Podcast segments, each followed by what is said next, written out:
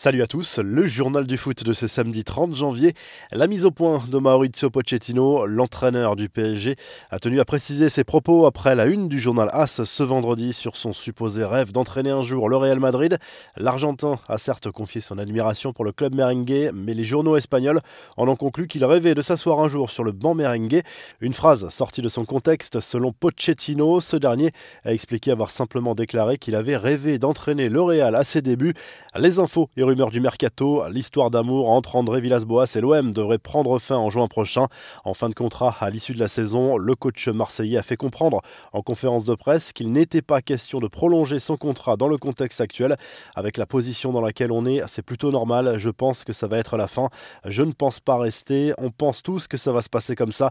Il ne se passe plus rien avec mes agents et la direction. L'année prochaine, ce sera l'année zéro pour le club. Ça va être un nettoyage total, à lâcher le technicien portugais.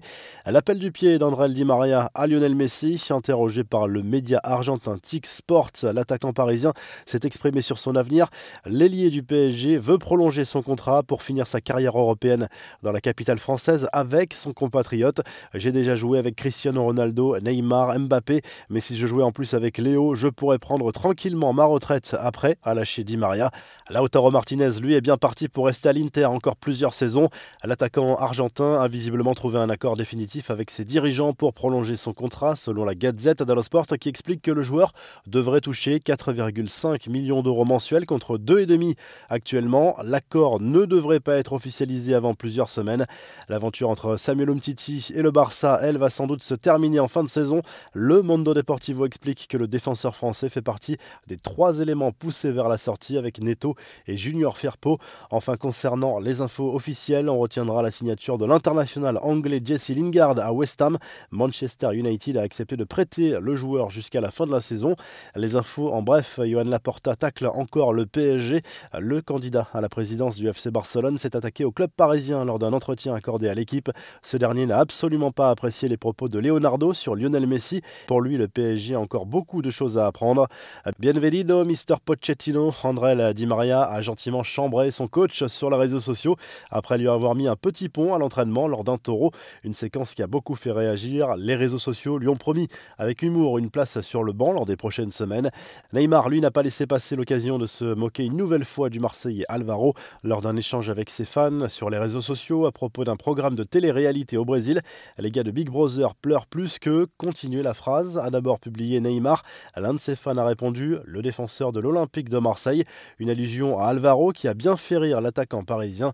Le PSG qui prépare son déplacement à Lorient ce dimanche en Ligue 1, ce sera sans Marco Verratti et Abdou Diallo qui ont été testés positifs au coronavirus et placés à l'isolement.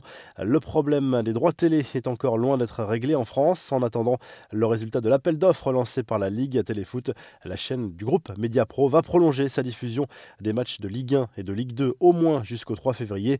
En Italie, Zlatan Ibrahimovic et Romelu Lukaku sont fixés sur leurs sanctions après leur altercation cette semaine en Coupe d'Italie. Les deux joueurs ont écopé d'un match de suspension. Enfin, Massimiliano Allegri sur le banc de la Roma, c'est bien plus qu'une rumeur. Le technicien italien a été aperçu dans le même hôtel que le directeur sportif de la Louve. La presse italienne y voit un rapprochement certain alors que Paolo Fonseca est de plus en plus menacé. La revue de presse, le journal L'équipe revient sur la victoire de Lyon vendredi soir contre Bordeaux au Groupama Stadium. Grâce à un but somptueux de Léo Dubois dans les arrêts de jeu, l'OL prend provisoirement les commandes de la Ligue 1 en attendant les matchs de Lille et du PSG.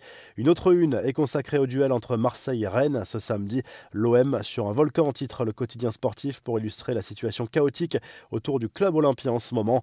En Espagne, le journal Marca se penche sur le dernier rendez-vous du mois de janvier pour le Real Madrid qui reçoit l'Evente ce samedi en Liga avec l'obligation de gagner. Le leader, l'Atlético, se déplacera dimanche sur la pelouse de Cadix et quelques heures plus tard, le Barça accueillera Bilbao.